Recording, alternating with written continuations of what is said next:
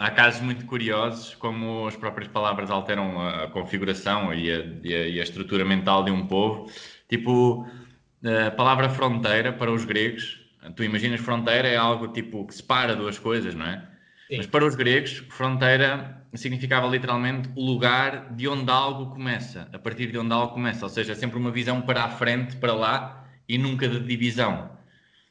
É super bonito. Sentidos das palavras. Também tenho mais uma. Tu, tu sabes o, o sentido da palavra sincero? Uh... Essa sabe.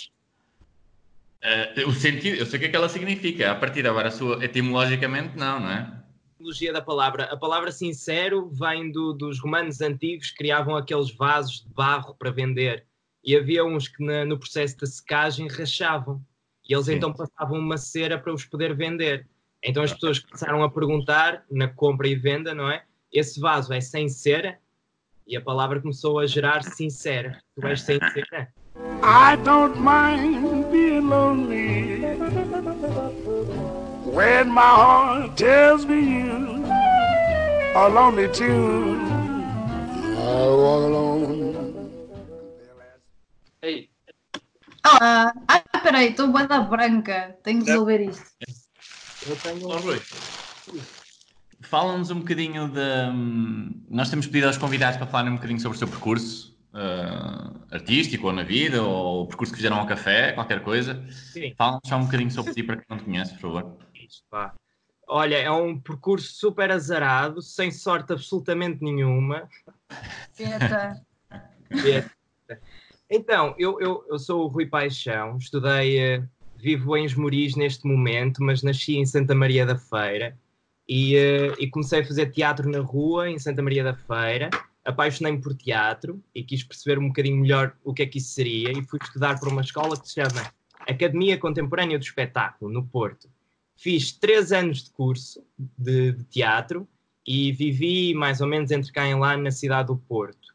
E, uh, e este curso permitiu-me também começar a aproximar-me um bocadinho ao, que é o teatro contemporâneo no país e, eh, e comecei a criar grandes desilusões e tornei-me assim um puto muito muito desiludido com o que é que seria o teatro e depois de ter feito a formação em teatro então ainda mais fiquei desiludido e, eh, e quando terminei o curso eh, decidi que não queria fazer teatro decidi percebi que foi uma espécie de erro que eu tive na minha vida então construí um espetáculo de rua em que usei a figura de um palhaço e, e comecei a viajar. Tudo nasceu porque eu queria imenso viajar, conhecer a Europa, conhecer outros cantos do mundo, só que não tinha dinheiro absolutamente nenhum. E, e, e o teatro de rua e fazer de palhaço pareceu uma melhor opção para, para conseguir convencer festivais que, através do, do entretenimento, me podiam convidar a pagar as viagens. Muitos dos festivais eu fiz-los a passar chapéu na rua, portanto, nem caixa recebia depois a coisa começou a correr muito bem e, e comecei, a, comecei a, ganhar, a ganhar dinheiro e a fazer vida de, de, ser palhaço, muito, muito sem querer. E depois começaram-me a rotular como palhaço. E o que aconteceu foi que eu comecei por fazer festivais mais ligados ao entretenimento e, e, ao, e ao show business do, do, do, das artes de rua e, do, e da, das festas e etc e depois outros programadores de festivais mais ecléticos e festivais mais pensantes sobre o que é que é as artes de rua ou, ou outdoor art, o que é que é as artes fora dos espaços convencionais, começaram a pegar em mim e a colocar-me assim em conversas uh, uh, para discutir o que é que é o espaço público, o que é que é a função do palhaço nos tempos modernos, e eu comecei assim, lembro-me assim de uma, de uma primeira conversa em que me sentei e comecei a olhar assim para o meu lado e a pensar: o que é que eu estou aqui a fazer? Eu não percebo nada de outdoor arts ou o que é que é este universo do palhaço. Eu não sei o que é que é ser palhaço. Eu só sou porque queria viajar. E pronto, e foi aí que eu percebi: ok, Rui, agora já estás num patamar que tens de começar a investigar. E quando comecei a investigar, apaixonei-me mesmo a sério. E estou nisto agora. Sou palhaço e estou acabado de chegar da China, onde estive durante um ano a trabalhar com o Circo do Soleil numa nova criação e construiu uma personagem para eles que se chama Kino. Que é uma, e... uma personagem belíssima já agora, pelo menos daquilo que, que conseguimos ver através das redes sociais, não é? Obrigado. Foi assim, foi assim um desafio especial, porque não foi contra aquilo que eu já andava a investigar e quando a proposta apareceu, fiquei assim super agradado com o desafio e, e não, não resultou nada mal. Chegaram um... a apresentá-lo alguma vez? Ah, desculpa, não estou a apresentá-lo alguma vez? O espetáculo em que participavas? Sim, sim, nós fizemos. Os ensaios começaram em janeiro de 2019, nós fizemos sete meses de criação e uh, em agosto estreamos, logo no início de agosto. E eu tive em espetáculos, ainda fiz até janeiro, até o fim de janeiro. E depois okay. no início de fevereiro viajei para a China, então foi agosto, setembro, outubro, novembro, dezembro, janeiro, seis meses de, de espetáculos. Ok. Quando, isto, chegaste, às, quando chegaste à China, diz, diz, diz. Não, isto todos os dias em espetáculo, ou seja, estamos a falar que nós em três meses fizemos mais de 100 espetáculos. Havia dias em que fazíamos semanas com dois espetáculos por dia. Uh, o auditório tinha capacidade para mais de 2 mil pessoas, portanto, foi muita fruta de, de espetáculo. Já chegou.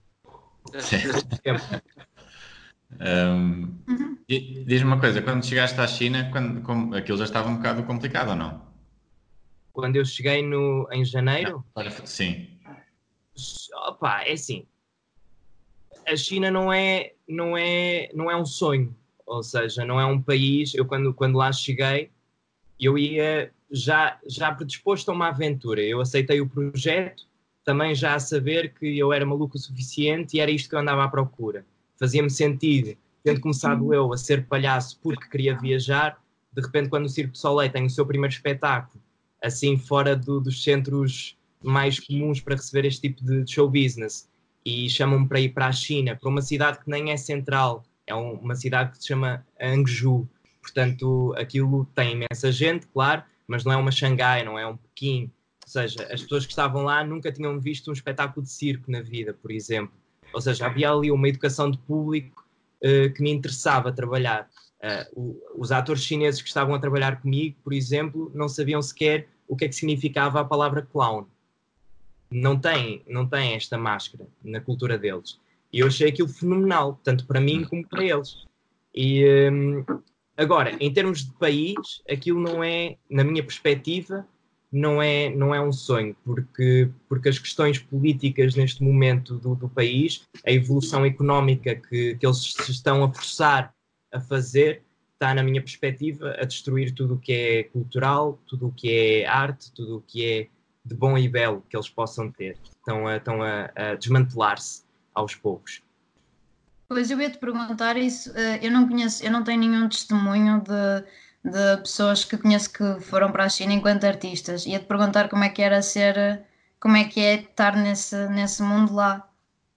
Pronto, primeiro de tudo, isto também se trata de uma perspectiva muito pessoal e de acordo com, com a cidade onde eu estive e tudo mais. Por exemplo, eu estive em Xangai e amei Xangai, amei. Há, há, está mais ocidentalizado, há mais cultura, vi um dos melhores espetáculos da minha vida lá vi excelentes exposições, vi o Vils lá, então fiquei entusiasmado com a cidade. Mas sobre a minha perspectiva de viver em Anguju, ou seja, de estar numa cidade que não é a cidade protagonista de um, de um país gigantesco e, eh, e perceber a, a, melhor forma que eu tenho de vos, de vos definir a experiência que eu tive é imaginem que chegam a um sítio que se parece com um jardim zoológico, em que todos os cenários estão montados em que de repente tens uma, a maior discoteca do mundo, abriu lá ao lado do teatro onde eu estava, e era só deprimente ver aquilo. Os estavam todos modernados, ou seja, eles constroem sanitas de ouro para pessoas que não sabem utilizar uma sanita. É um bocadinho a metáfora que eu posso usar. E, e depois vives numa cidade zombie, vives com, com pessoas que, que estão formatadas e que, e que estão cada vez mais habituadas a seguir as linhas convencionais que o governo tenta lhes impingir para, para, para dar respostas a necessidades uh, políticas e económicas. Mas depois não, não é interessante viveres ali, não, não consegues ter uma conversa, estão, estão todos. Por exemplo, dou-vos dou aqui alguns exemplos. Um, a mulher no, na China, neste momento, é, não, tem, não, há, não há estas lutas feministas que nós estamos a viver neste momento. Então a, a ideia de mulher lá ainda é um bocado retrógrada, um bocado antiquada. E houve um dia que eu estava, fui para um dos ensaios com a minha partner, eh, que era uma atriz chinesa da minha idade, e ela chegou com uma t-shirt que dizia I am a feminist. Eu fiquei, epá, curso agora, temos qualquer coisa para conversarmos. E eu perguntei-lhe, então, o que é que me tens a dizer sobre isto? E a resposta dela foi, o quê? Eu comprei por causa das cores. Para vocês perceberem ao ponto a que aquilo chega, que é as pessoas de facto não têm conhecimento, não têm uma educação que as leve a terem este, este tipo de, de, de necessidade de pensar sobre as coisas. Então ficam todos zombies. Um, e depois há uma evolução tecnológica que está a acontecer neste momento na China que é assombrosa. Tudo acontece no telemóvel e, e as pessoas ficam assim mesmo. Eu, eu conto todos os dias, eu via pessoas a cair no meio da rua, a cair, ou esbardalharem-se contra vidros. Mas isto é sério. Eu fiquei, eu ficava assustado. Eu ficava muito assustado. Havia momentos em que eu estava no, no elevador, a porta estava a fechar e eu estava assim com os meus fones na minha vida normal e via uma pessoa que não reparava que a porta ia a fechar e esbardalhava-se, caía no chão. Ficava. Que... Porque de facto a vida real já não existe lá. Então, mas, mas olha uma coisa, uh, uh, evidentemente que muito, muito, muito dos problemas de, de, que, de que, nos falas, que, que encontraste lá, são fruto e são obra daquilo que é um governo uh, profundamente autoritário, profundamente virado para o desenvolvimento industrial e tecnológico. apesar disso, há alguns paralelismos que provavelmente já conseguimos encontrar cá deste, deste lado, parece uma coisa assim um bocado estranha, mas cá, cá, cá no Ocidente. Um, tu achas que o nosso caminho eventualmente vai ser feito nessa direção? E pergunto isto até porque, não só por questões indiretas, às vezes, da, da utilização das novas tecnologias, mas por outras questões, por exemplo, um, que na realidade são é, é o, o, o, vírus ou a doença que uh, acaba por levantar. Porque, um, por exemplo, eu sei que a monitorização digital do, de todos os indivíduos na China já é muito mais. Já está num patamar quase de distopia. Mas ainda hoje li uh, uma notícia em que Israel um, planeia monitorizar as pessoas através do telemóvel para, control para controlar as cadeias de, de contaminação do vírus. Ou seja, há uma série de coisas que provavelmente vão ter que ser implementadas no futuro, ou que vão ser, ou, ou que vão ser implementadas no futuro, com a justificação de uh, podermos controlar uma nova epidemia que surja. Um, tu, achas, tu, tu achas que um, caminhamos, é nessa direção que caminhamos ou que ainda temos uma possibilidade de virar, dar um 180? Deixa-me só lembrar, deixa-me só relembrar que tínhamos combinado que a conversa ia ser bem disposta. E estamos super bem dispostos. Atenção. É, gente... Eu posso voltar a meter o meu saco, ok? Já tenho saco outra vez. Emoção, Não, é, é, é, bem disposta, é bem disposta neste eu acho, eu acho super importante a gente falar uh, destas coisas, porque, porque é de facto os assuntos mais. O vírus é, é, é preocupante, não é? mas, mas também, de certa forma, é uma metáfora para aquilo que se está a passar hoje em dia, em termos políticos, e, e, e aquilo que tu dizes é muito, muito correto. Eu acho que nós aqui estamos a caminhar, não só estamos a caminhar para, para, no mesmo sentido, como já estamos nele, mas de uma forma mais disfarçada ainda. Porque o que acontece na China e nesse, nesse lado do mundo é que eles são muito óbvios. Nós somos um partido comunista, vocês agora vão seguir estas leis, Uh, vamos ocultar-vos, como estávamos a falar no início, estas palavras, vocês não sabem o que é, nem sequer pensam sobre isto, mas por contrapartida ainda vos, vos vamos dar aqui entretenimento, vamos pôr aqui a grande marca Cirque du Soleil no maior espetáculo do mundo, vamos, vamos, vamos ajudar-vos a esquecer o, o, drama. Aqui neste lado fazemos as mesmas coisas, mas através de plataformas como o Facebook, o Instagram e tudo mais. Tanto é que uh, aquela empresa, a Cambridge Analytica, não é? Tem um historial sim, de apoio sim, sim o, o, diz, eles fizeram a campanha do Trump e fizeram a campanha do, do Brexit. Sim, sim, sim, sim. A pior entre muitas outras. E entre muitas outras, exatamente. Entre... Então, agora saiu a nova. Houve quantos milhões de dólares investidos na campanha uh, anti-Bernie? Uh, foram bastantes. Uh, eu espero que vocês não estejam a ouvir o meu gato. Estamos, não faz mal. O que é que tu andaste a fazer? Eu tenho, eu tenho que lhe abrir a porta. Nada, só que ele, eu deixei-o deixei fechado no, naquela parte da casa para ele não incomodar a conversa, mas assim incomoda ainda mais.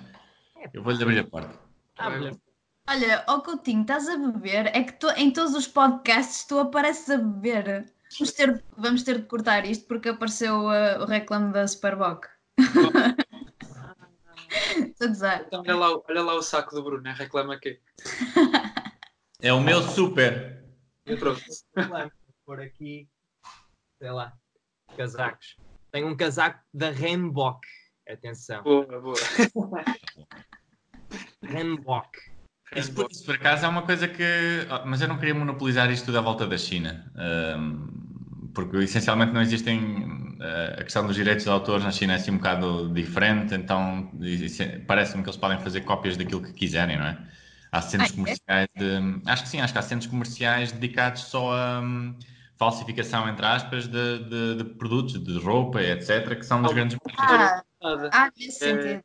Mas isso, mas isso tem a ver com, com, com mesmo sistemas de- culturais, ou seja, no, de- para um chinês, tu vences na vida, por exemplo, quando superas o teu mestre, quando és melhor que o teu mestre.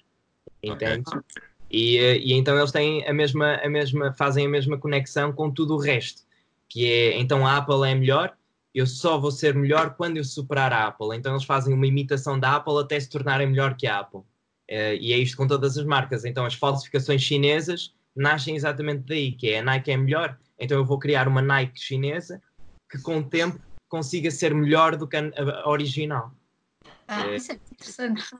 Na verdade. Ainda É. mais. É um- pensas que, quando pensas que a Apple verdadeira também é em grande porcentagem um produto da Sim, China. mas aí como tens direitos de propriedade intelectual, não é? Não podes dar-lhe exatamente o mesmo nome. Muitas vezes na China eles estão-se pouco importante com propriedades, seja do que for. Isso, isso foi uma das razões, penso eu, que o, que o Trump também estava a impedir eh, a China de, de. Queria, queria, queria travá-los, não é? Porque eles estavam a, a importar coisas da, da América numa de tentar investigar e tentar desenvolver cada vez mais os seus produtos e de repente começar também a fechar as portas todas à volta da- do país. E isto é assustador, na minha opinião. Olha, diz-me uma coisa, tu, para mudarmos um bocadinho de, de- de- Ah, de tipo de conversa, ah, tu disseste uma coisa há pouco, quando estavas a falar acerca de- daquilo que é o teu percurso, Hum.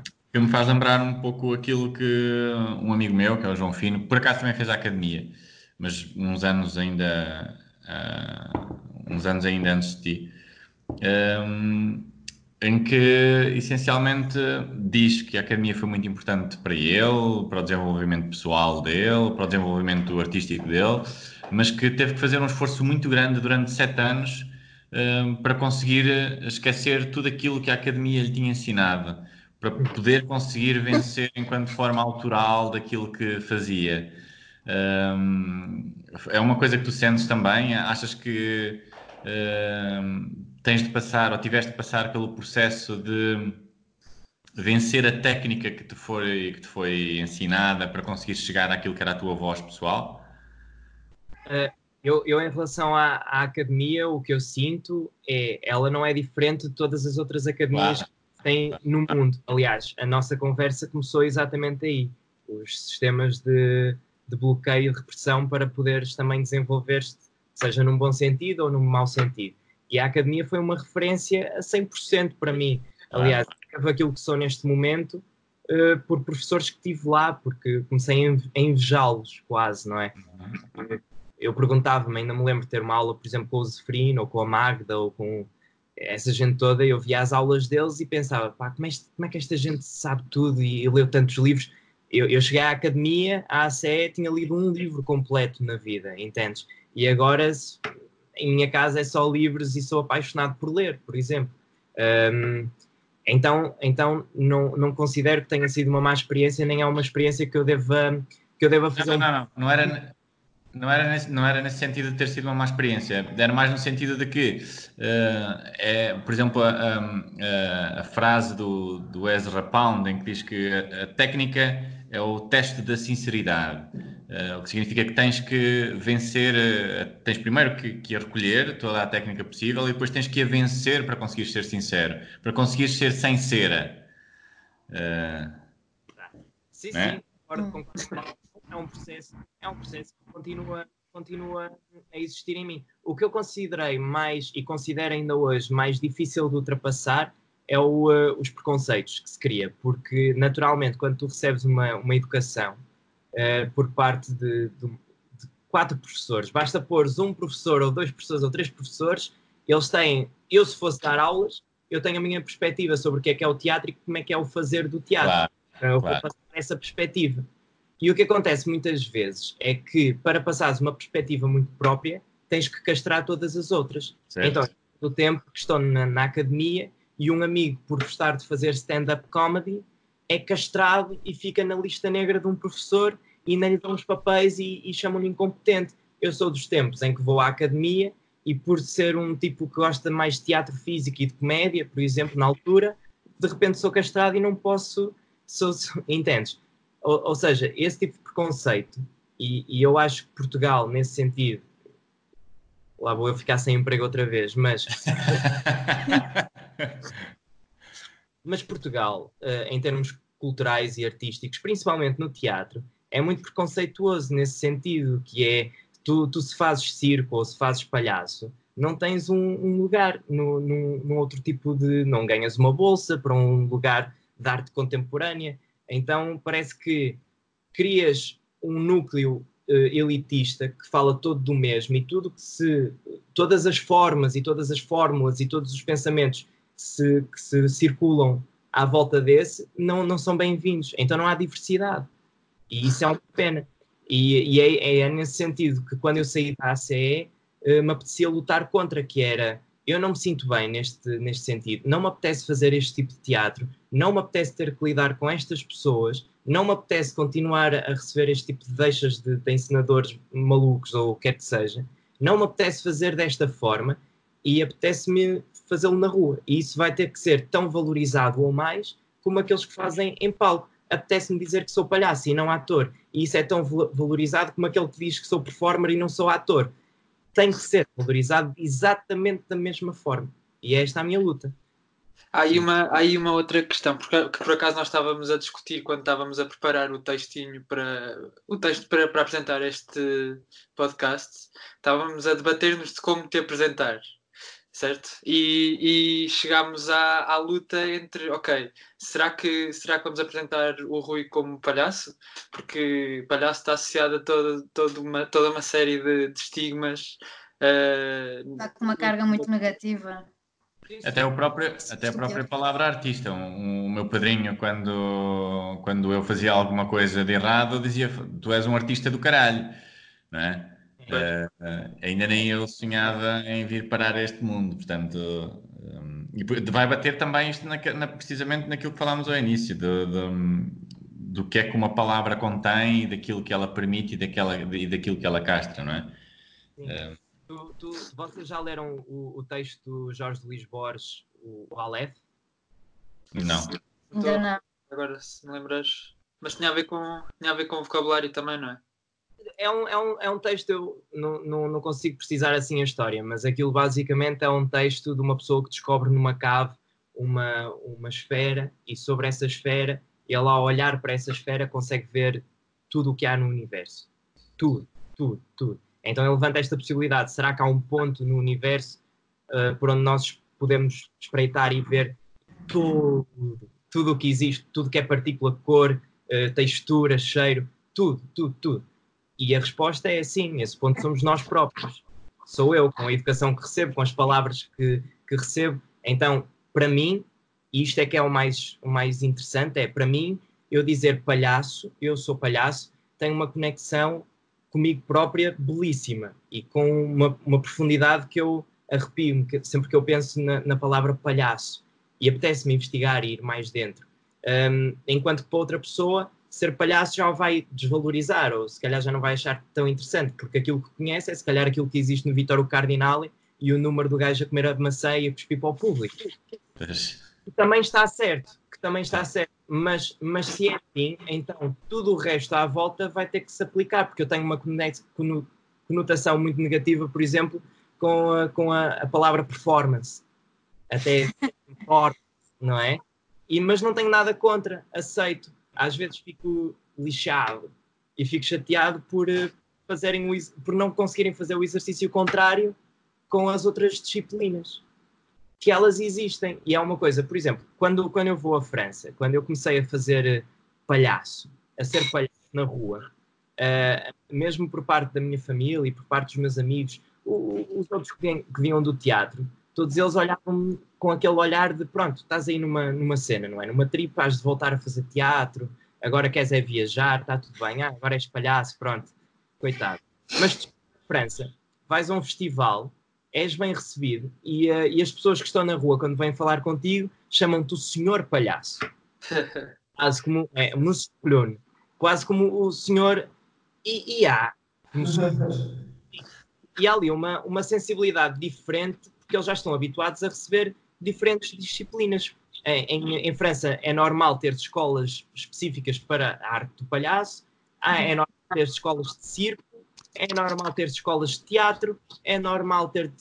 É normal, as coisas são normais. Só em Portugal é que cada vez é mais difícil haver essa abrangência de disciplinas. Não percebi ainda porquê. São contextos históricos uh, diferentes, ou muito diferentes. Uh, viveste uma ditadura até muito mais tarde, ou seja. Oh, desculpa lá, para o meu gato. Eu vou ter que tirar daqui. Adoro o gatito. Trá-lo para cá.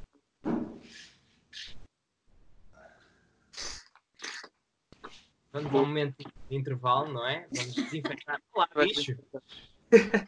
Fazer, ensinar como se desinfeta. e um bocadinho. Momento educativo. É tanto, devemos fazê-lo assim. Não só assim, também assim. Dar essa vertente aqui também é muito importante e se tiver alguma paciência na, aqui, não esquecer, muito importante, e também nas unhas. E alguma e tentar fazer aqui a limpeza, pessoal. Podemos usar isso, Rui. Pode usar isso. Estamos a ajudar-nos uns aos outros, não é? Olha, um, estava a dizer, são contextos, são contextos históricos muito, muito diferentes, do português do francês, evidentemente. E, e quer dizer, um, estávamos há pouco a falar a, acerca daquilo que, que é, um, se calhar, a mentalidade de um povo que vive sob um, ou debaixo de um, de um, de um sistema muito opressivo Uh, e Portugal viveu até 75 e há muitas coisas que ainda traz obrigatoriamente disso, muito, muito, muito, muita forma de pensar, acho eu. Portanto, acho que um, acho que tem a ver essencialmente com isso. Sim, uh, aqui, aqui a minha grande questão é não é só por parte do público, porque por parte do público, uh, se o público não conhece e se não me trata pelo Múcio Clown, eu até, eu, eu, até fico feliz porque sinto cada vez mais que estou a fazer, estou, estou a prestar o meu serviço, não é? Também faz parte dele esse tipo de educação, seja perante o circo, também perante o teatro, também havemos de as ter, não é? E, eh, e, pessoas como tu, que estão a desenvolver trabalho não numa grande metrópole como, como Lisboa ou Porto, sabem bem disso, não é? Claro. Uh, a mim o que me chateia cada vez mais é o, o, o, que se passa de dentro, não é? E esse é que é o nosso vírus neste momento, são as pessoas que de dentro que conhecem, que sabem, que estudam, que, que têm uma carteira profissional, que não a temos, mas imaginemos que sim, uh, essas pessoas são a, as primeiras a, a, a, ser as preconceituosas contra si próprias e a criar estas distanciações, e eu ainda não percebi porquê. Eh, pois, mas como é que tu, como é que tu quebras esse preconceito para, os, para o pessoal que está na área? É, é difícil, tipo, para o público tu ainda podes fazer espetáculos e bons espetáculos mudam sempre a mentalidade das pessoas, acho eu. Mas para o pessoal que está no meio é bem difícil mudar esse preconceito, não é? É, é, é complexo, não é? Porque, porque é o. Ou seja, eu também digo-te isto e neste momento posso estar eu a ser preconceituoso em relação aos outros. E, eh, e então, se eu me coloco nesse exercício também, tenho que fazer o contrário, que é eu aceitar que tenho esta paixão e tenho esta vontade e tenho este estudo que estou a desenvolver e quero defendê-lo, mas há outras pessoas que estão a desenvolver estudos que são 100% diferentes do, do meu e que têm exatamente o mesmo lugar e, e, que devem, e que não devem ser discriminados ou impossibilitados de se continuarem. O que eu falo é mesmo na, na, também na diversidade, por exemplo, de, de apoios. Eu queixo muito disto, que é eu estou há cinco anos a fazer eh, trabalho em que digo isto é clown e estou a desenvolver esta linguagem e quero desenvolvê-la. e uh, nunca ganhei um apoio, para além de tenho que andar sempre a ganir mesmo a sério e a ir a festivais que normalmente são, são pessoas que apostam que já me conhecem desde o início, ou seja, são pessoas que estão a agarrar em mim e a acompanhar o meu percurso porque acreditam, mas se não fossem essas pessoas, eu, eu nunca ganhei uma bolsa, concorri a todas e, uh, e depois vou ver quem, quem vence e, e há sempre esse lugar de, de, que me parece que não há diversidade, não, não se, não, a bolinha está cada vez a juntar-se e a fechar. Sim, mas isso tem que ver com, isso tem que ver, parece a mim, com várias coisas. Em primeiro lugar, um problema de escala, de escala a nível da quantidade de, do apoio que existe financeiro, dos apoios que existem financeiros para serem atribuídos e da quantidade de gente a concorrer, em primeiro lugar. Depois, parece-me a mim que, uh, evidentemente, todos nós sabemos disso, todos nós estamos aqui, o sistema de, de, de decisão uh, é possivelmente uh, mais precário ainda do que, do que, as, do que o financiamento que há para atribuir. Um, depois uh, cria-se cria sempre este problema que é quanto da, da, decisão é que é a partir daquilo que é um projeto uh, financeiro apresentado consistente e sustentável ou é que é a partir do seu crivo e do seu valor artístico. E depois, um, ou seja, há aqui muitas coisas uh, que depois também tem, tem, que ver com outra coisa que é a quantidade de gente, por exemplo, que está a trabalhar na área de, sei lá, do teatro pós-dramático, também há uma clivagem muito grande entre aquilo que é o teatro dramático, teatro pós-dramático, contemporaneamente. Aliás, agora um bocadinho menos. mas pronto. E, e, e, malta que está uh, a trabalhar em áreas que são um bocadinho mais, uh, mais específicas, como é, como é o teu caso, por exemplo. Eh, e como há muito mais pessoas aqui, o peso acaba por ser muito maior, parece-me também. É muito mais provável que o júri também esteja muito mais pendente para este lado. O júri, não sei até que ponto é que existe uma, uma bom, existe uma avaliação daquilo que é uh, daquilo que pode ser o valor artístico de um espetáculo, não é? Um, mas através de que contexto? Porque eles não conhecem o trabalho, os trabalhos ainda não estão realizados, conhecem hipoteticamente quem está a trabalhar uh, neles. Mas para conhecerem quem está a trabalhar neles, as pessoas têm que já ter alguma história, algum currículo, alguma manifestação, algum peso de manifestação. E no, no caso, no nosso caso, incluindo quase. Uh, uh, incluindo neste grupo dos jovens, vá, Uh, é, é, mais complicado, porque para, para os jovens será sempre muito mais complicado, Até, ao ponto de eu encontro muitos jovens a fazerem isto, que é para apresentarem eh, projetos, sentem que têm de apresentar projetos com nomes uh, que oferecem garantias, ao invés de apresentarem projetos com nomes que se identificam mais com o trabalho deles, ou que hum, percebes? E isto levanta muitas questões. Deixa-me deixa só interromper-te, que uma das grandes questões, quando estou no, ao fim de dois anos sem, sem conseguir ganhar nada em termos de, de, financiamento e etc., fui falar com alguém que ganha todos os financiamentos e perguntei diretamente: então, olha, o que é que eu tenho de fazer? É porque eu não estou a perceber. E a pessoa disse-me concretamente: é pá, se calhar devias começar por pensar em não escrever que fazes clown. E eu ali fiquei: bom, então, mas essa é a base de tudo. Essa é a minha base. Então, mas está certo. Está certo. Enfim, vamos alterar o, o, tema? Sim. Olha, um, isto foi para os jovens artistas ainda mais, parece-me a mim, porque para quem está nisto há mais tempo, tem outra segurança, dá aulas regularmente, já tem o seu uh, pé de meia, pelo menos social, o que lhe permite continuar a ter alguns contactos para voltar a trabalhar no futuro. Para quem está a começar e a disputar ou começar a construir uma carreira, este, isto foi uma chapadona gigante naquilo que são as suas. Uh, uh, daquilo que eram as suas perspectivas do futuro. Um, tu sentes que, uh, bom, está, estás numa condição também um bocadinho diferente, porque apesar de tudo já fazes parte de um, do Circo Soleil, não é? Apesar de tudo, isto vai transfigurar completamente aquilo que são as tuas, aquilo que eram as tuas expectativas relativamente ao teu futuro próximo, pelo menos, pelo menos, não é? Um, o que é que de repente uh, rebentou na tua vida e o que é que de repente tiveste que repensar ou tiveste que resquematizar relativamente ao, que vem para a frente? Olha, neste momento partimos logo pelo, pelo pressuposto que há uma incerteza, não é? E só, só o fator incerteza deixa-te aqui um bocado preso na tua, nas tuas decisões. E depois há a segunda questão que é o fator impossibilidade, que é quando tu, tu já és jovem, tens que lutar por alguma coisa neste momento. Quando podes sair de casa, ainda estás aí na guerra, não é? Agora, quando tens que ficar em casa, estás impossibilitado e estás com uma grande incerteza na tua vida. Então não há nada que se possa fazer neste momento. Na minha questão, foi um bocadinho mais fácil porque eu acabei de chegar da, da China, então não há perspectivas ainda uh, no imediato de, de, de começar a, a, trabalhar em alguma coisa mais concreta. Também estava a precisar de umas valentes férias, então isto não é que veio a calhar, mas também me está a dar um, um tempo de, de, respirar.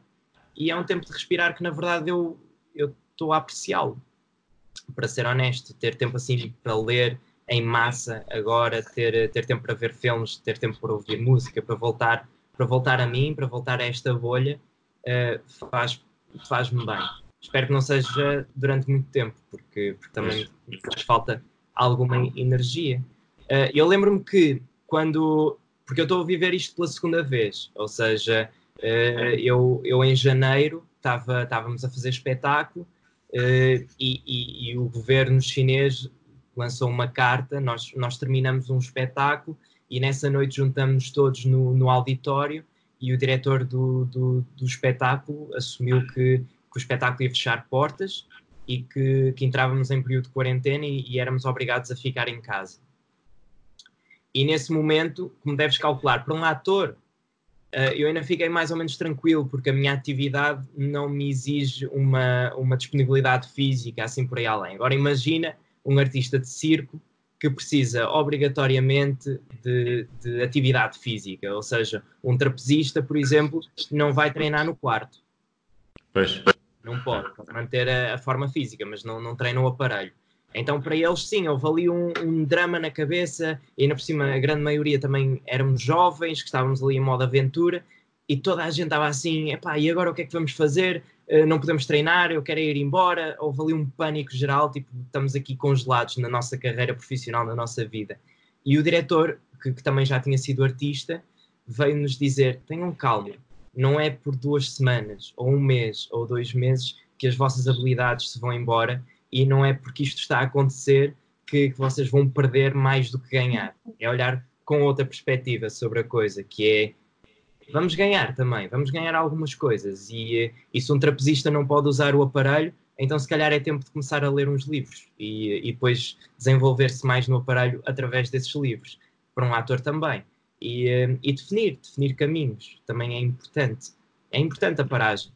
E, e esta foi-nos obrigada. E foi em mau tempo, foi, mas cá estamos, com positividade, tem de ser. Não foi.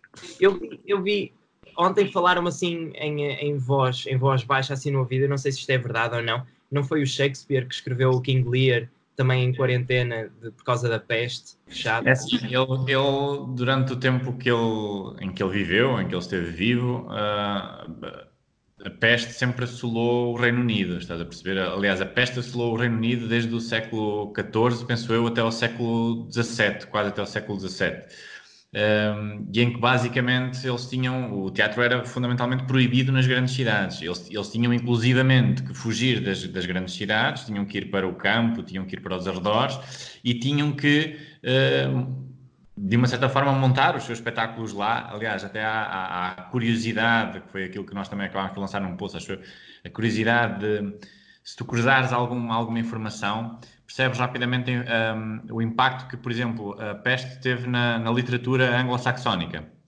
para teatro.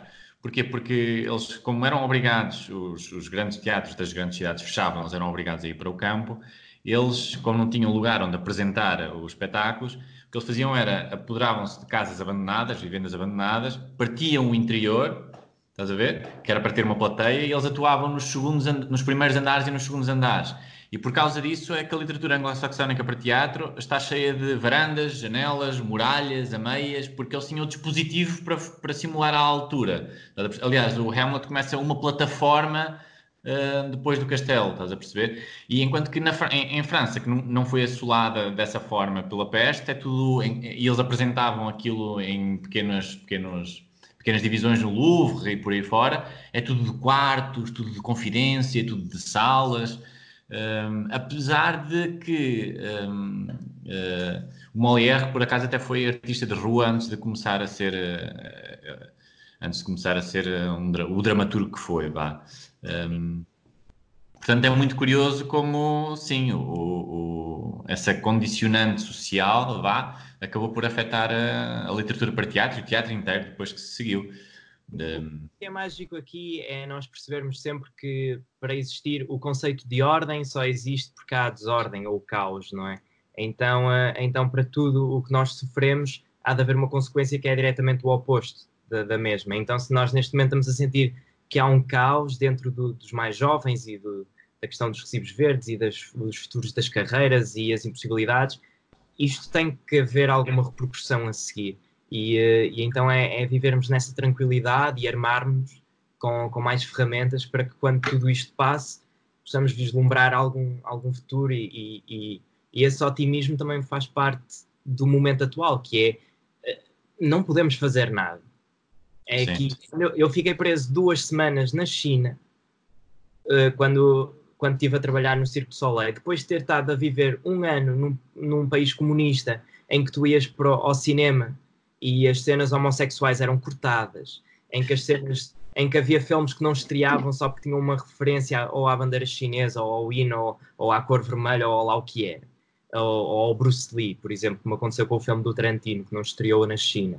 Uh, ou seja, eu senti, eu vivi um ano em prisão e depois, no momento, eu já tinha, eu era suposto ficar dois anos, eu não estava a aguentar viver na China, pedi para vir embora mais cedo e estava já apontado para março portanto, fim de março de 2020. Entretanto, vem um vírus e põe-me em casa durante duas semanas. Eu, eu este ano, para mim, tu estás feito. Eu só queria voltar a Portugal e agora volto a Portugal, respiro um mês, estou todo feliz, vou à praia, até tive fotografias na praia, vou passar um mês em Lisboa, está tudo a correr muito bem. Pumba, vai para casa.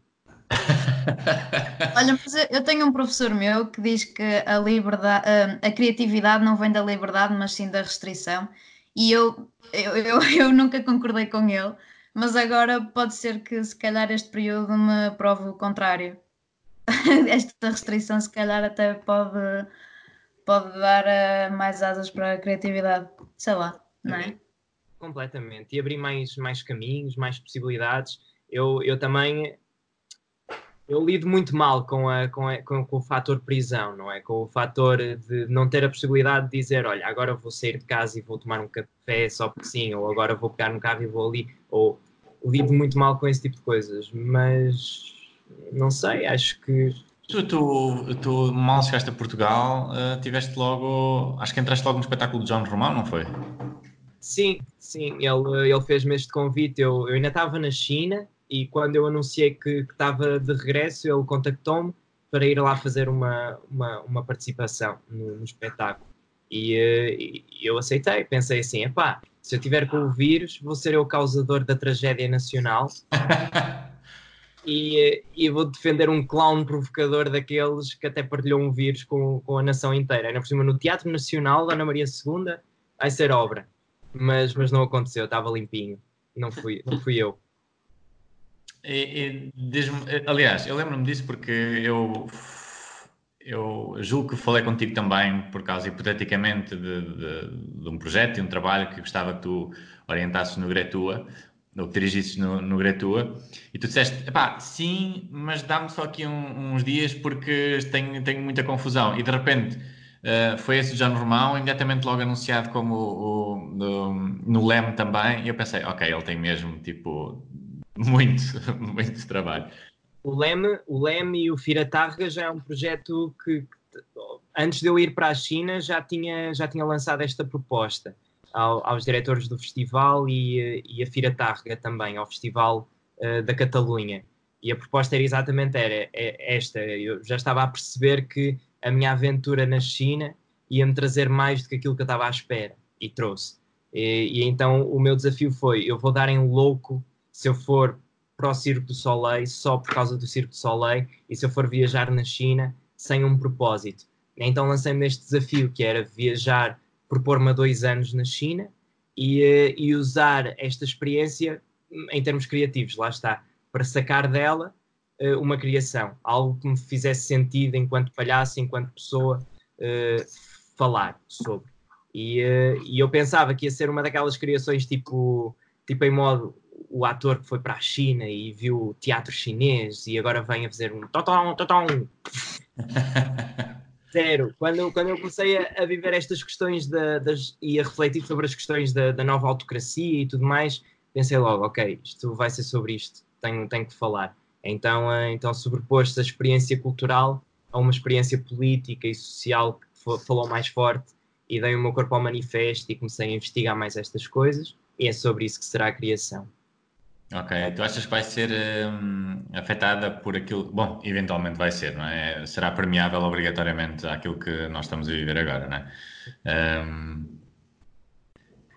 Eh, de certeza que será, não é? Quer dizer, eh, a criação está prevista a começar para maio, no processo criativo. Estreia em setembro. Não sei se será possível, não sei, não sei qual é, não consigo prever os tempos que este vírus vai, vai ter, não é? Tenho até esperança que sim, tenho a esperança que sim, mas nunca se sabe.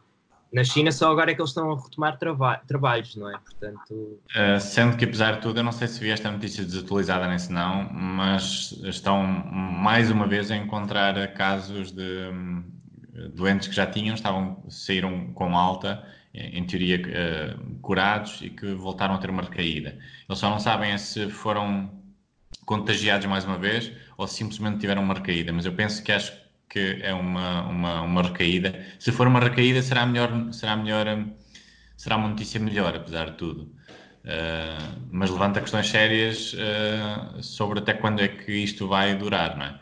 Porque, porque, imunidade, porque a questão da imunidade é, é que das duas, uma, ou há uma vacina desenvolvida e não parece que seja nos próximos tempos, ou então uh, se não houver imunidade adquirida, então é muito difícil, será muito difícil isto nos próximos longos meses.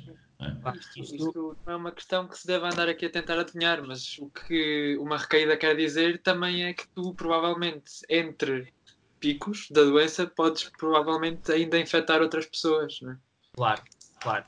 É pá, é um bocadinho treinador de bancada, não é? Não, não dá mesmo para... É, não vale a pena sequer, não, não é, não é por aí. Estava simplesmente eu estou a viver aqui era exatamente aquelas duas semanas que eu vivi na China. Entre os artistas do Circo de Soleil, ocidentais, vamos é pôr todos na alheta e agora estão todos a escrever. Um do Canadá, olha, também chegou aqui. Uh, outro de, de, França, olha, estou preso em, no meu país agora. Ou seja, não, não há como prever possibilidades. Eu cheguei a Portugal a pensar, estou salvo, salvei-me. Olá, mamãe, olá, papá. Estou preso novamente. Não, não há como prever cenários, não há como pensar quando é que a minha criação, quando é que ela vai ser feita. Não, não há como prever possibilidades. De facto, é aquilo que vocês estavam a dizer: pode sair a vacina, pode, é, pode ser um caso ainda pior.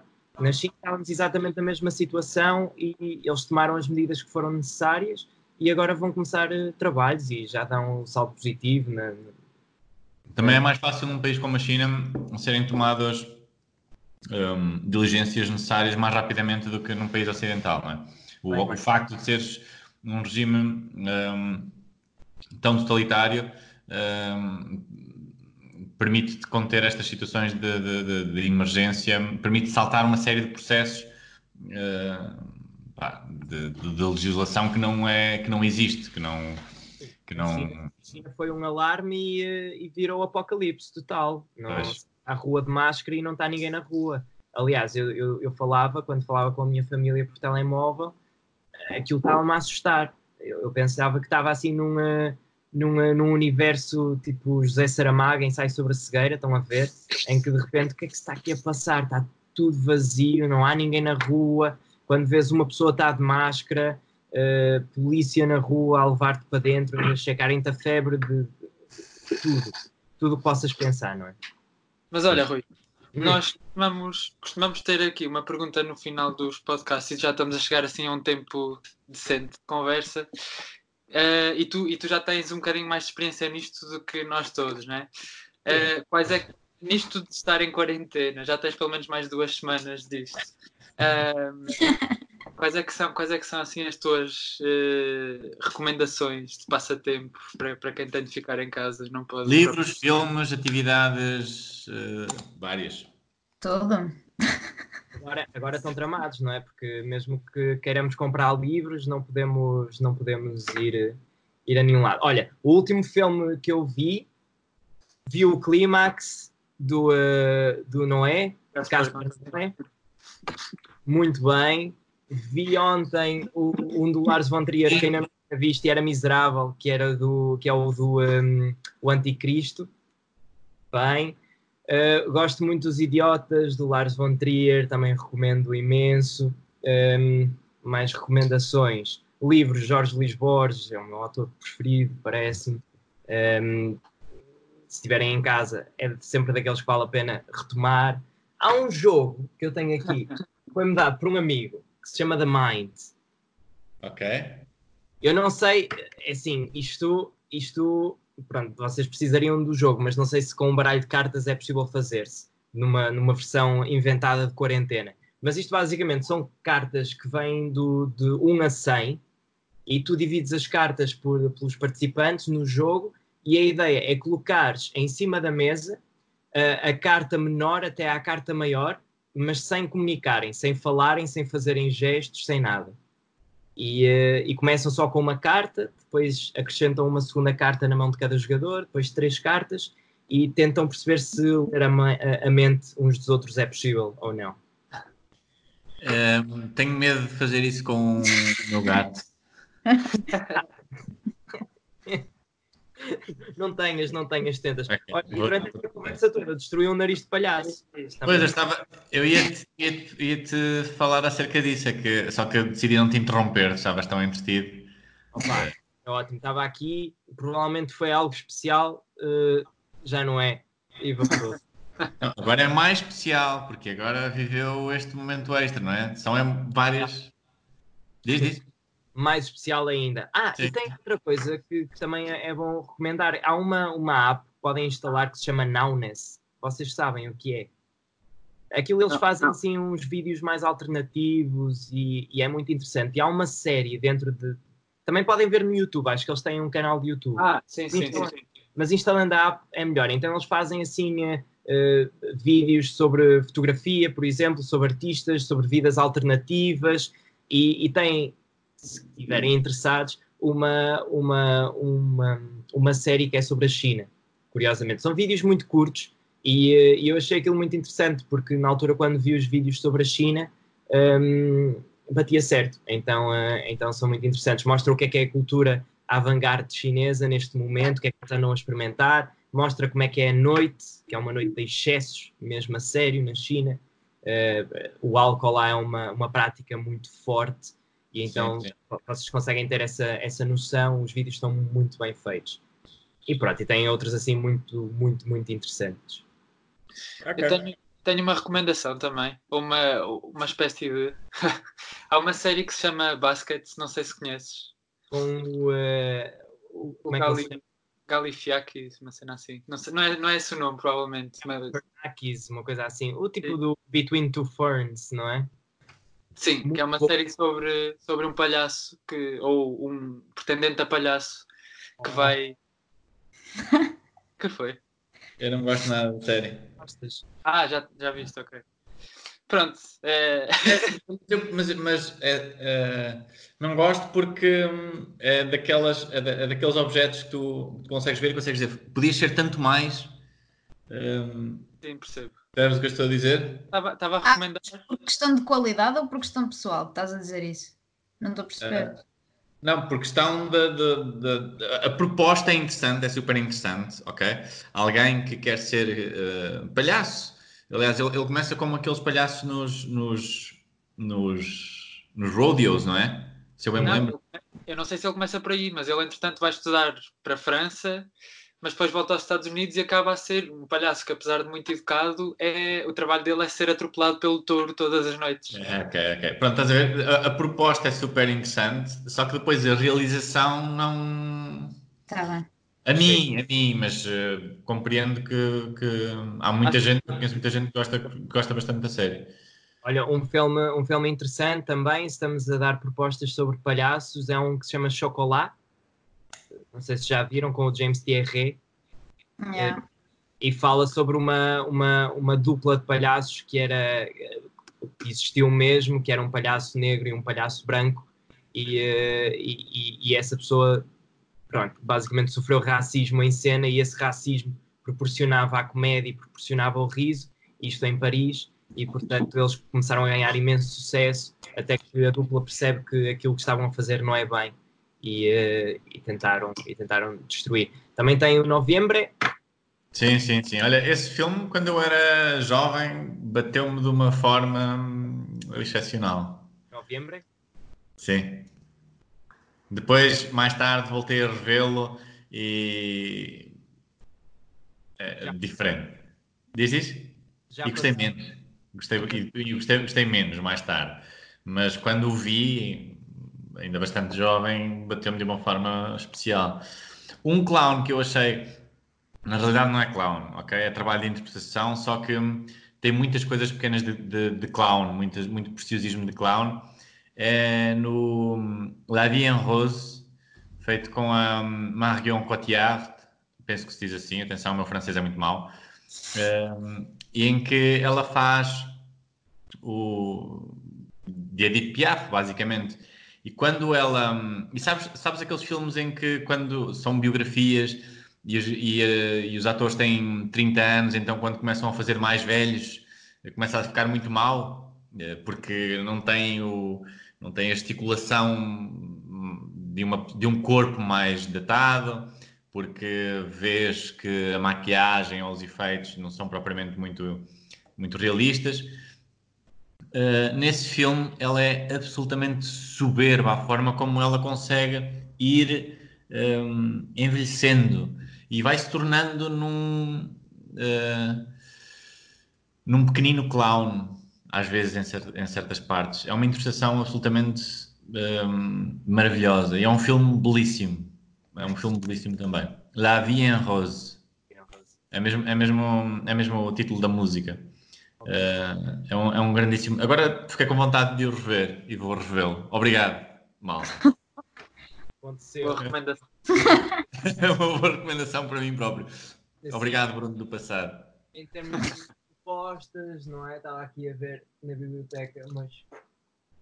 Opa, são, são, é, é sempre tão relativo, não é? Mas já, já, já deste. Já deste mais do que a maioria dos nossos, dos nossos convidados. Portanto, quer dizer, nós também ajudámos hoje, hoje também ajudámos, também começámos, uh, também ajudámos, portanto, é um bocadinho batota. Uh, Rui, quero agradecer-te muito ter estado connosco um bocado. Vou-te. Uh, Vou-te deixar a proposta de voltarmos a fazer isto um dia no futuro, daqui a um mês ou daqui a dois meses, para percebermos como é que como é que isto estará então nessa altura? Um, a crescer, já estamos aqui a dar-te a cabeça. Tens Olá. tempo para montar essa máscara toda, estás a ver?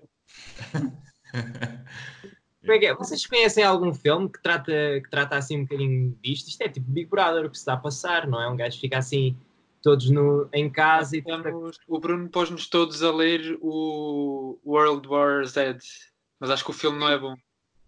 O, fi o filme é completamente porque o, o, a questão do livro é não é um livro de literatura maravilhoso, mas tem alguns mecanismos um, super interessantes, que é uh, para já a partir do momento em que aquilo é feito por uh, vários relatos bi biográficos, há uma certa impressão de verdade que lá está que normalmente não, não teria. E depois, como são relatos de gente muito diferente, em países muito diferentes, tem sempre alguma conotação social e política que é muito parecida àquilo que nós vivemos agora. Eu, eu ontem fiquei na. Estou a reler outra vez. Fiquei na parte de um. de um.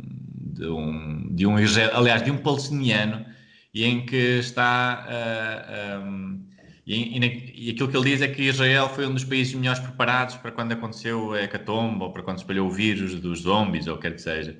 E hoje de manhã, quando acordo, leio que Israel é o primeiro país que começa a considerar a monitorização a partir do telemóvel para saber como é que o vírus está a espalhar. Então, há uma série de. Há uma série, é muito inteligente desse ponto de vista uh, político e social o, o livro. E, hum, e, pronto, e evidentemente que numa situação destas é uma doença, é um vírus, também começou na China. Uh, há... paralelos, não é? Tenho lembrado muito de um outro que não é propriamente sobre um vírus, mas também é sobre uma situação muito extrema, uh, humana e social, que é o The Children of Men. Do... Ah, falaram-me dessa merda no outro dia. É, é aquele que as mulheres já não podem ter, Sim, ter filhos, não é? Poder nascer crianças, então é um filme assim em que o mundo se torna uma espécie de um cataclismo e em que tudo aquilo a que damos valor também entra em jogo e é... tenho andado com vontade de o rever desde que estou em casa fechado. Ok, bem. O, por acaso a Teresa, a Teresa Coutinho, eh, estivemos ontem com ela, também falou, eu, eu hum, já li o livro, já tinha lido o livro, e, e um, que é o, a plataforma do, o, do Ulbeck, eu não sei se, mais uma vez, a minha, a minha pronúncia francesa, a minha, o meu francês é terrível.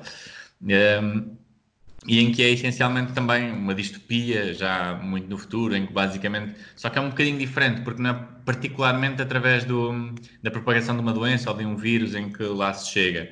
Um, mas são condições de isolamento muito grandes, eh, é, perspectiva daquilo que é ou não, ou vai sendo ou não, eh, a importância do, do sentimento, de diferentes sentimentos no, no, no ser humano até porque aquilo são vários clones de vários clones de vários clones, e à medida que o tempo vai avançando, o isolamento também vai, vai, vai inibindo, vai, vai, vai-lhes inibindo certas e determinadas emoções. Um, portanto, já é uma série de propostas, uh, sei lá. Uh, também, assim, acho que, espero que não tenhamos tempo para ler tudo, apesar de tudo, durante, este, durante esta quarentena. Seria bom sinal. Seria ótimo. Um péssimo sinal, na verdade, porque seria sinal que temos imenso tempo livre. Ah, sim. Eu espero que não tenhamos tempo para ler tudo. Assim é que é. Olha, um tipo que eu ando agora muito coladão nele e, e se calhar também é uma boa sugestão é o Darren Brown. Vocês conhecem? Darren ou Dan? Darren, com dois R's. Darren Brown. Ah, não. Ele é um. Bom, então, ele é um, ele é um hipnotizador. Eu não sei se ele ah. se considera um hipnotizador, mas, mas a cena do gajo é tipo, ele faz programas assim para a BBC e também tem dois, dois dois episódios na, na, Netflix. E a cena do tipo é, por exemplo, um, do, um dos espetáculos é ele tenta convencer alguém a cometer um assassinato. Então ele tenta usar a hipnose e convencer pessoas comuns a cometer atos atrozes, mas tudo através de uma observação sobre a contemporaneidade e o que é que está a passar hoje em dia. Então, uh, e ele questiona se isso é verdade ou não, se isso poderia acontecer ou não, se através de, de sistemas que eles desconstroem. Programação neurolinguística, serias capaz de levar alguém. Ok. E ele tem ah, diferentes propostas. Se, se, conseguiria levar alguém a cometer um. A, a, assaltar um banco, mas sem se dar conta de que está a assaltar um banco. Se conseguiria levar alguém a, a matar uma figura pública muito importante mas, do país. mas exemplo. sem se dar conta ou simplesmente ser influenciado a? Ser influenciado, por exemplo, esse do, do, do roubo e ele convida um grupo de, de 20 pessoas dedicadas ao negócio e que decide prendê-los todos num castelo, num hotel castelo assim muito bonito e a ideia é fazer uma formação sobre marketing, sobre como venderes, como, como te tornares melhor, melhor, melhor vendedor e melhor empresário. E o que acontece é que de repente todas ele está a dar uma aula, imagina, de matemática e toda a sala é verde e ele usa todos os estímulos matemáticos para criar uma positividade na mente das pessoas, que é quando tu vis verde, tens que ir, sem pensar. Então ele começa a fazer, usa o sistema matemático, o sistema de educação, mas com outras direções, e de repente no fim fecha uma rua em Londres e põe a pessoa lá na rua e começa a disparar todos estes símbolos. E a pessoa, quando dá por ela, está tá com uma arma na mão a, a assaltar um, um banco sem, sem se ter dado conta. E, eh, e, e, ele tem imensos programas que são todos assim, tenta, tenta, tenta resolver as questões da, da, manipulação através da religião e, e tenta, tenta mostrar quais são os processos que eles usam para o convencimento e para, e para, para, para, para esses casos de parece que estás possuído e essas coisas todas. Havia, havia, havia há uns anos um, uma série documental também só única e exclusivamente dedicada à programação neurolinguística. Mas sem propriamente. Uh, eram, eram coisas bastante mais pequenas. Era, por exemplo, levares uh, dois ilustradores de pontos diferentes na cidade uh, que nunca se tinham conhecido a fazerem, a desenharem um novo logotipo para um jardim zoológico. Iam buscá-los a casa de, de táxi. E o caminho que eles faziam no táxi passava por uma série de coisas, tipo, passava por uma série de coisas cor-de-rosa, passava por uh, uma criança que segurava um elefante de, de, ou num balão ou, num, ou não sei o quê, e depois viam os resultados daquilo que eles fizeram, do, dos desenhos que eles apresentavam. E uh, os dois, de uma forma uh, estética muito distinta, porque eram ilustradores muito distintos, ok? Mas as propostas eram invariavelmente semelhantes. Eram uh, um, no caso do Jardim Zoológico, eram precisamente um elefante cor-de-rosa. Os dois apresentaram um elefante cor-de-rosa em formatos diferentes, mas os dois apresentaram, escolheram um elefante e escolheram a cor-de-rosa. Eram assim coisas mais pequeninas do que do que nessa grande escala de levares alguém a segurar uma arma e a, e a, e a assaltar um banco ele também fez, ele também fez isso, esse tipo de, de, coisas. E eu acho, eu acho isso muito, muito interessante, quanto mais não seja para avaliarmos os, os sistemas educacionais que se implementam. Não sei se vocês viram aquela questão também da Finlândia, que os tipos implementaram para combater exatamente estas questões da nova autocracia e das novas formas de manipulação, dos fake news e essas coisas. Eles implementaram que todas as disciplinas do, do ensino básico têm que ter pelo menos um módulo em que, em que os professores são obrigados a falar sobre autocracia ou uma forma de autocracia. Por exemplo, em matemática, eles têm um módulo em que analisam estatísticas que facilmente são corrompidas ou, um, ou modificadas. Em história, dão uma aula, um módulo em que se fala sobre, em que se analisa um sistema uh, ditatorial e a forma como eles eh, fazem a propaganda desse sistema. Isso assim. Uh, eu vi isto no The Guardian. É um. um... Mas em que país é que fazem? Finlândia. Finlândia. Ah, ensino básico, sim. Começaram a implementar isto. Ok. Isso eu acho muito bonito. Vou tentar agarrar esse artigo. Da Guardian, eu posso te enviar o link, mas, mas acho que é um artigo, primeiro tudo, obrigatório de se ler e também de se pensar no futuro de, de começarmos a implementar também. Seria bom, não é? Fica, chegámos aqui quase por acidente, mas fica esse artigo como uma vai ficar esse artigo como uma sugestão também, está bem? Boa. Boa. Oi, até já. Obrigado. Boa quarentena. Obrigado para ti também. agora, agora vou ver as vossas sugestões de filmes e, e relaxar. Já desfiz o nariz de palhaço. Vemo-nos, vemos em breve. É isso. Tá. Até já, Rui. Abraço. Tchau.